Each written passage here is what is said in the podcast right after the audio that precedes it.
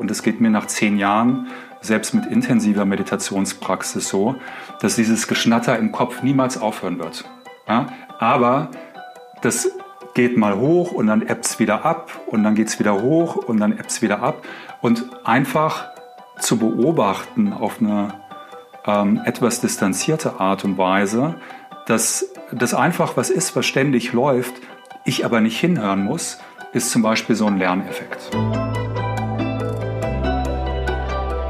Herzlich willkommen zu Forever Young, dem Gesundheitspodcast vom Lanzerhof. Mein Name ist Nils Behrens und ich bin nicht auf der Suche nach der ewigen Jugend. Ich möchte vielmehr Antworten darauf finden, was ein gesundes Leben ausmacht. Ich möchte gern wissen, was man dafür tun kann, um möglichst lange fit zu bleiben. Aus diesem Grund treffe ich jede Woche einen Gesundheitsexperten, der mir meine Fragen beantwortet. Und wer weiß, vielleicht kann man am Ende durch dieses Wissen doch noch ein längeres Leben führen. Herzlich willkommen zu einer neuen Folge Forever Young. Ich bin heute hier mit Christian Fein im Gespräch. Christian Fein ist bei uns der Experte am Landshof Tegernsee für das Thema Meditation. Hallo Christian. Hallo Nils. Ja, lieber Christian, ich möchte mit dir heute mal über das Thema Meditation sprechen und ich möchte insbesondere äh, einmal ganz kurz deinen Hintergrund äh, hören. Wie bist du denn eigentlich zum Meditieren gekommen? Ja, das war eigentlich wirklich Zufall. Hätte mir vor 15 Jahren jemand von Meditation erzählt, ähm, hätte ich wahrscheinlich ein suffisantes Lächeln auf dem Gesicht gehabt. Ähm, mein Hintergrund ist, dass ich sehr lange in der Unternehmensberatung oder in der Unternehmensberatungsbranche und dann später auch als äh, Geschäftsführer eines Unternehmens in Deutschland, England und Holland gearbeitet habe. Ich war teilweise auch ähm, sehr viel im Ausland unterwegs, habe sehr viel in Asien, in Nordamerika, in Südamerika gearbeitet und hatte eigentlich so dieses klassische Unternehmensberaterleben. Heißt 80 bis 90 ähm, Arbeitsstunden pro Woche, 300 bis 400.000 Flugmeilen pro Jahr. Und das hat natürlich ganz massiv sowohl an meiner Physis als auch an meiner Psyche gezerrt und ähm, zu einem echten Erschöpfungszustand auch geführt. Und das war dann so ein bisschen die Situation, wo ich gedacht habe, naja, also jetzt habe ich wirklich alles probiert und Meditation habe ich eigentlich ehrlicherweise mal für Quatsch gehalten. Jetzt äh, kann ich aber genau diesen Quatsch auch mal ausprobieren, weil zu verlieren habe ich eh nichts mehr. Und äh, ich wurde nicht nur eines Besseren belehrt, sondern da hat sich plötzlich so eine ganz neue Tür auch geöffnet, ähm, die mich wirklich ähm, ja, ganz fundamental unterstützt hat, auch da wieder in die eigene Balance zu kommen. Und heute hast du es zum Beruf gemacht.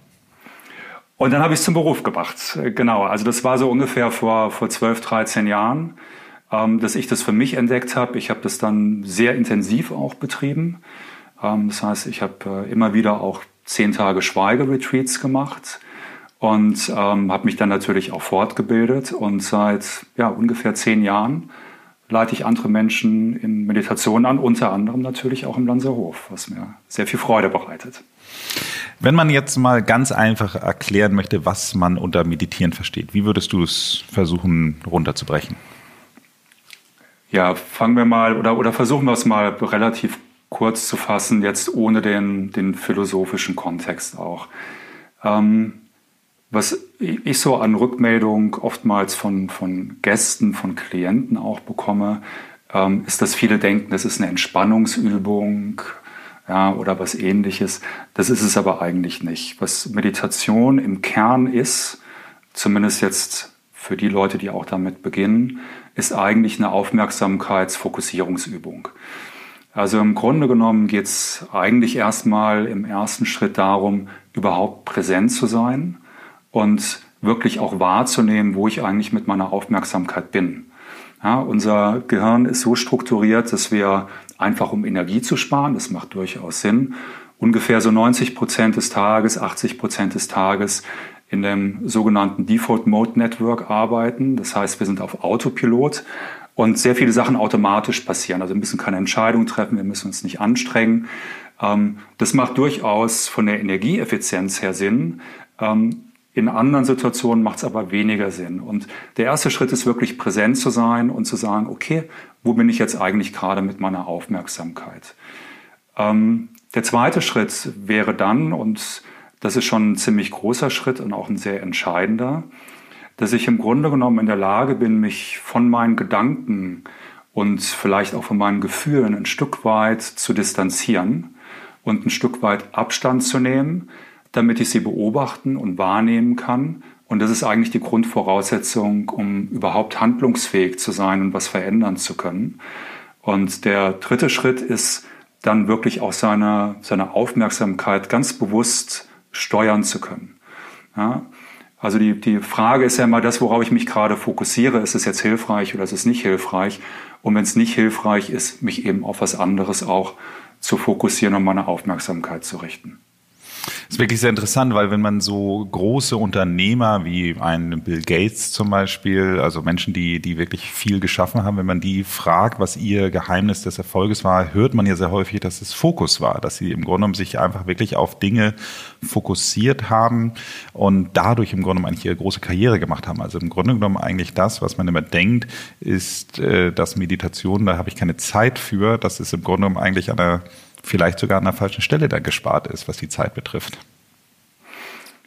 Absolut, Nils. Ist ein ganz, ganz wichtiger Punkt. Also ähm, es gibt, äh, gibt ein sehr schönes Buch von, von Ken Newport, das kann ich nur jedem empfehlen. Das heißt Deep Work. Ähm, da geht es darum, wie man eigentlich wirklich fokussierte Arbeit auch leistet. Natürlich empfiehlt er auch Meditation als einen der Punkte.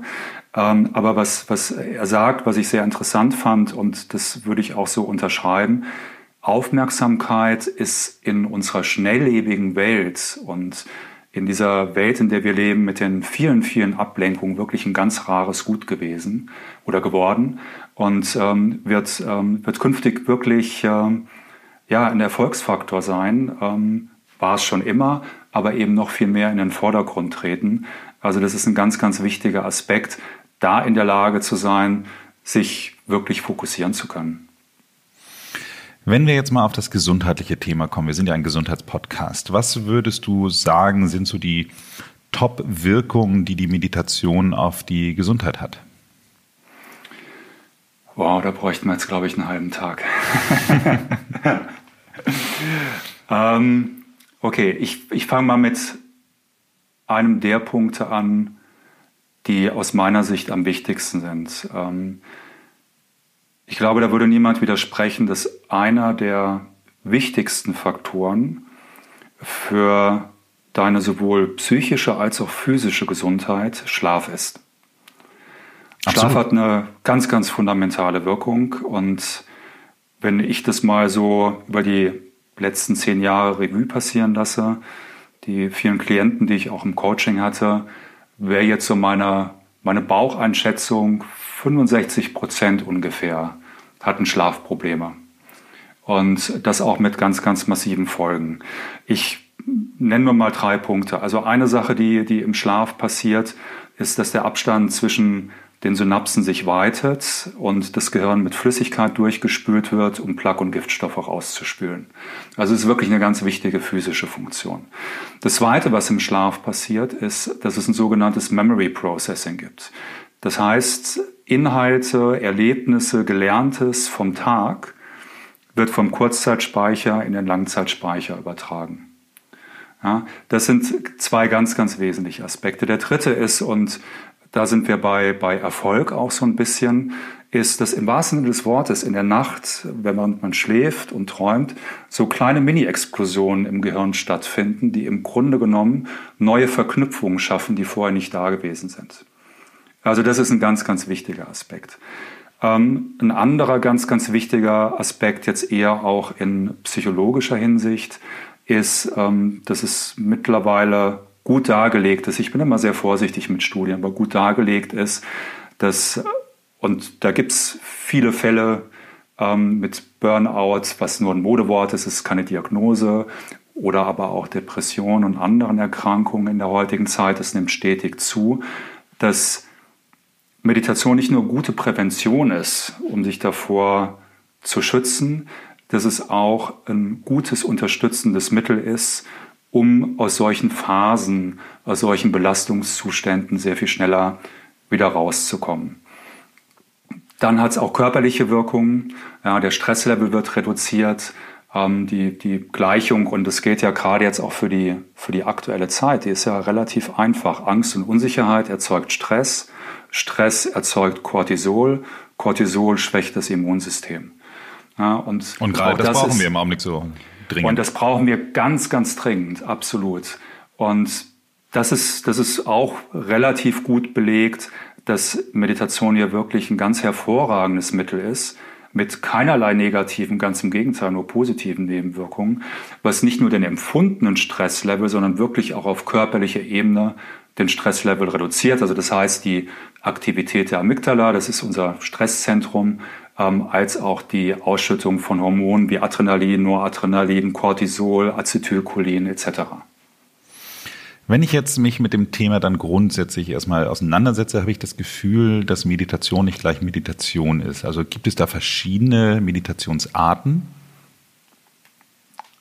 Also es gibt im Buddhismus im, im Grunde genommen zwei große Linien, kann man sagen. Das eine ist äh, Mahayana, das andere ist Hinayana.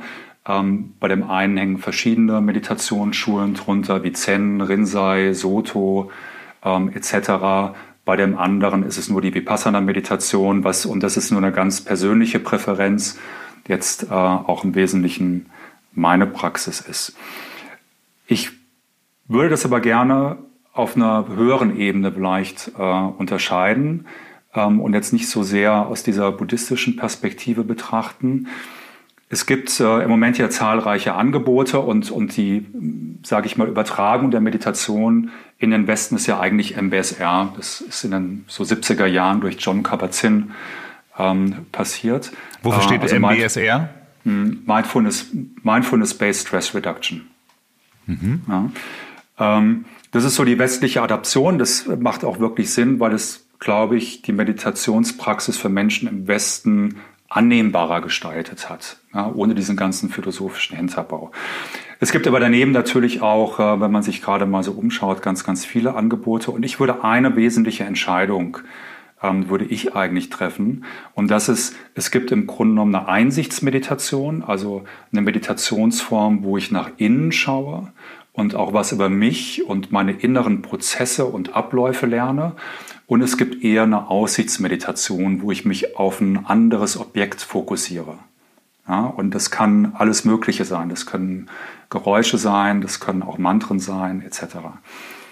Beides hat seine Berechtigung, ähm, wobei ich schon eher zur Einsichtsmeditation tendiere, weil neben dem Faktor, dass sie wirklich auch natürlich die, die Aufmerksamkeitsfokussierung trainiert und übt, lerne ich eben etwas über diese inneren Prozesse. Ich gebe dir ein Beispiel. Also einer dieser inneren Prozesse wäre zum Beispiel, und es geht mir nach zehn Jahren selbst mit intensiver Meditationspraxis so, dass dieses Geschnatter im Kopf niemals aufhören wird. Mhm.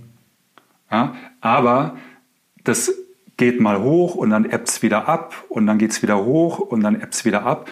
Und einfach zu beobachten auf eine ähm, etwas distanzierte Art und Weise, dass das einfach was ist, was ständig läuft, ich aber nicht hinhören muss, ist zum Beispiel so ein Lerneffekt.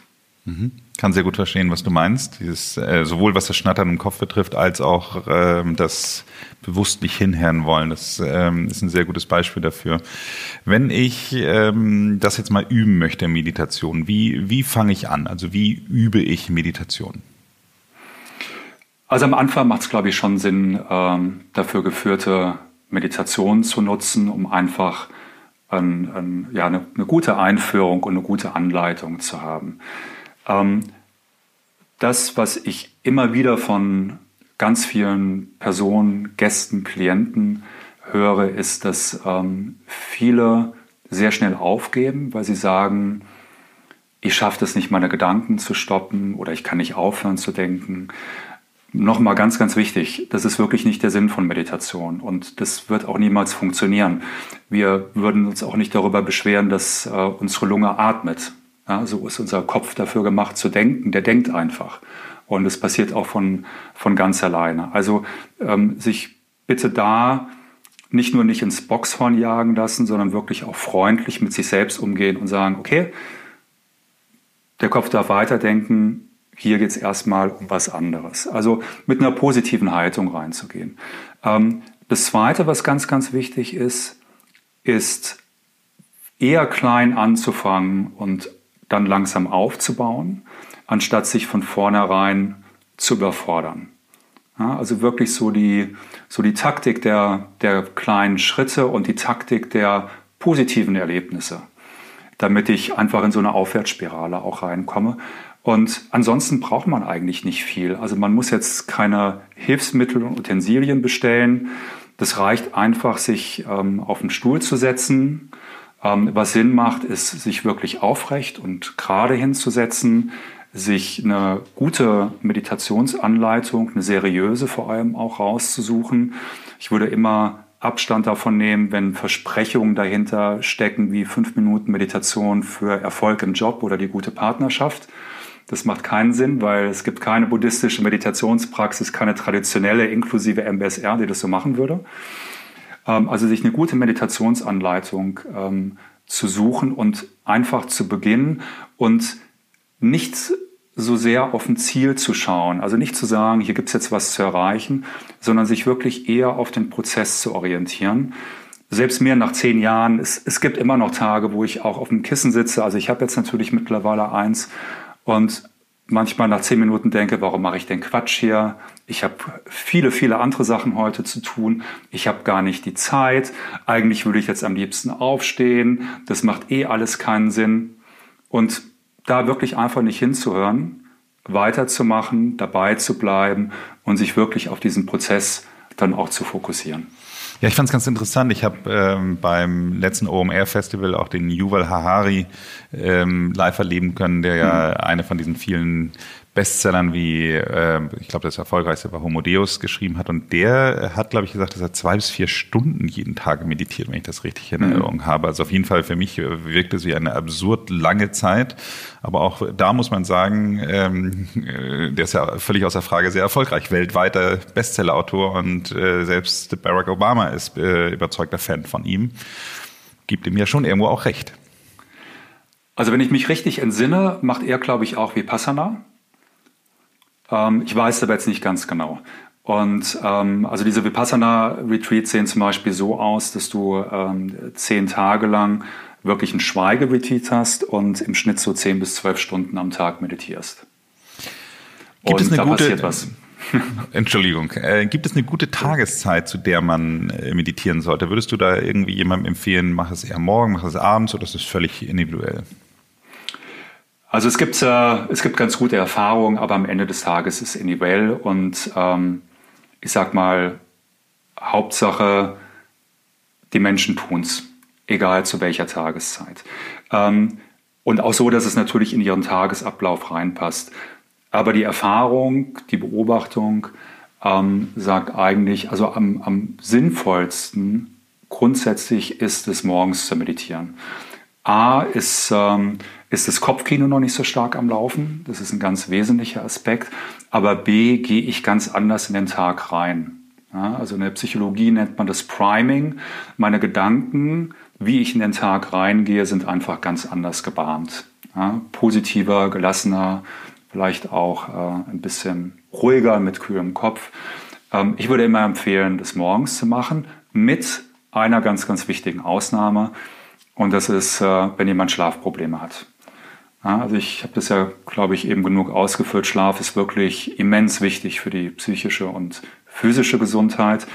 Und wenn jemand Schlafprobleme hat, gerade die ersten zwei Wochen der Meditationspraxis, ähm, das ist bei mir zum Beispiel ähm, so gestaltet, dass ich da immer den Body oder die Bodyscan-Meditation als leichten Einstieg auch empfehle, das wirklich als letzte Aktion des Tages zu machen. Am besten schon, wenn man im Bett liegt.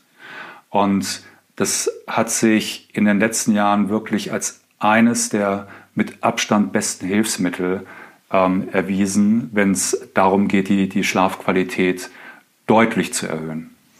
Würdest du sagen, dass es Menschen gibt, die wirklich gar nicht meditieren können? Naja, außer ähm, Menschen, die jetzt wirklich ganz massive psychologische Probleme haben oder Krankheitsbilder, kann jeder Meditation machen. Und ich würde sogar einen Schritt weiter gehen. Jeder sollte zumindest mal Meditation ausprobiert haben, ähm, weil ich konnte jetzt zum Beispiel auch gerade meine, meine Tochter vor, ja, letztes Jahr war es erst davon überzeugen, die gerade im Studium ist, ähm, die dann wiederum auch Kommilitoninnen von ihr überzeugt hat.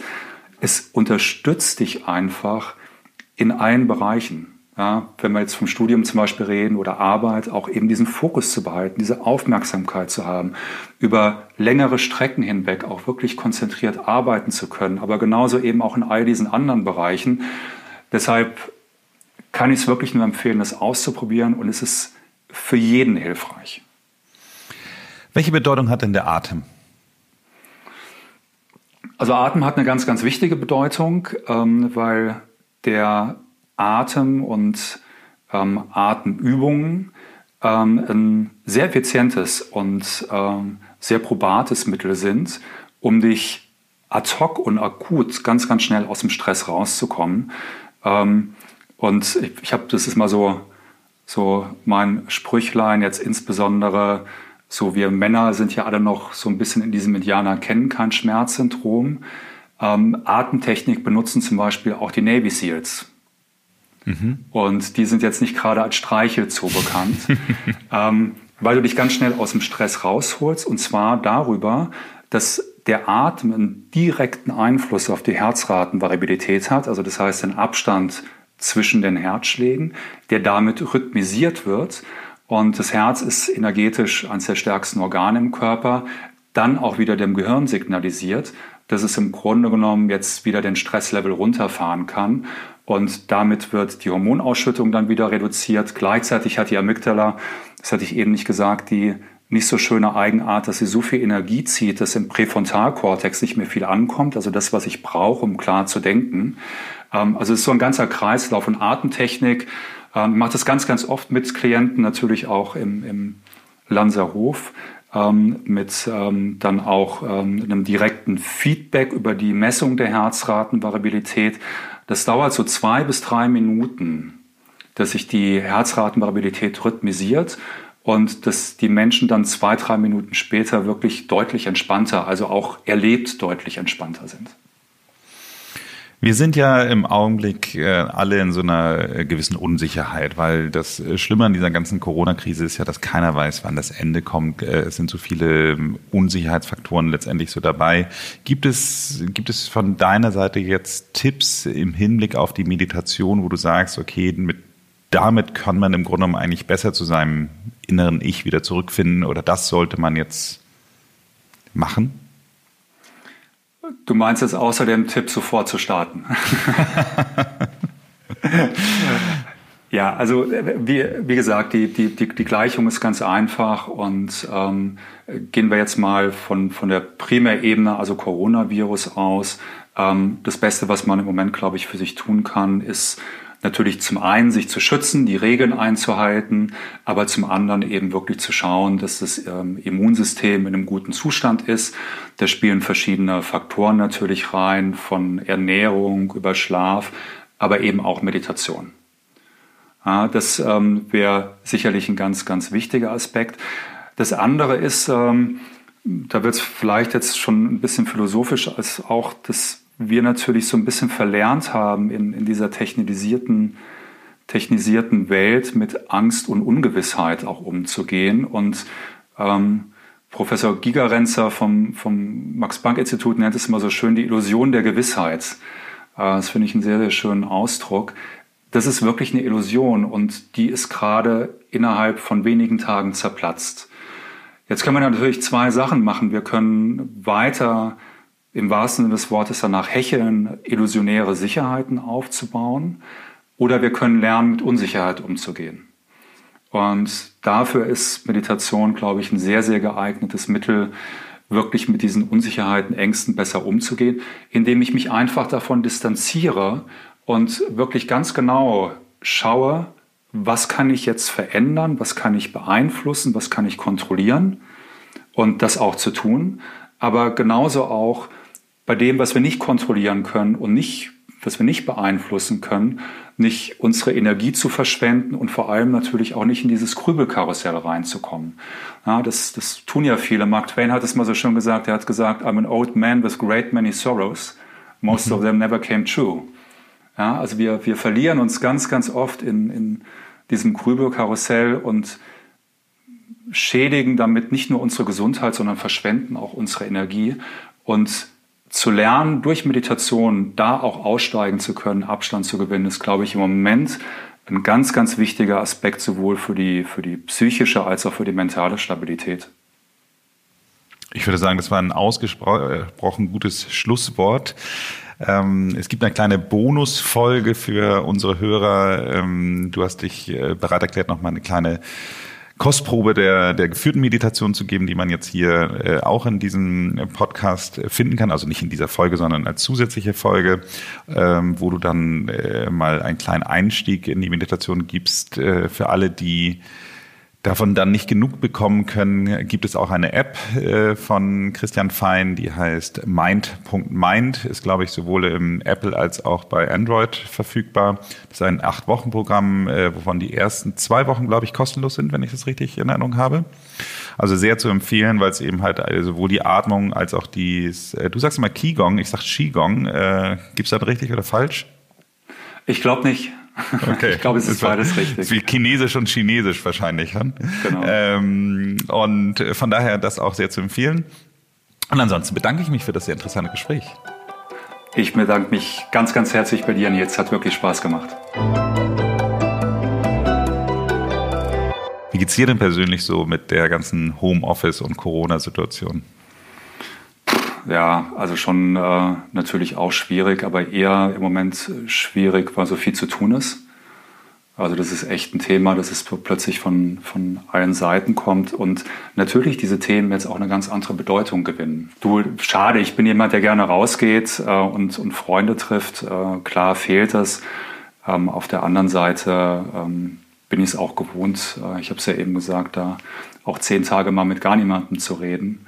Ähm, es, es ist okay. Es ist aber natürlich eine, eine schlimme Situation für viele im Moment. Also das bereitet mir eigentlich mehr Sorgen.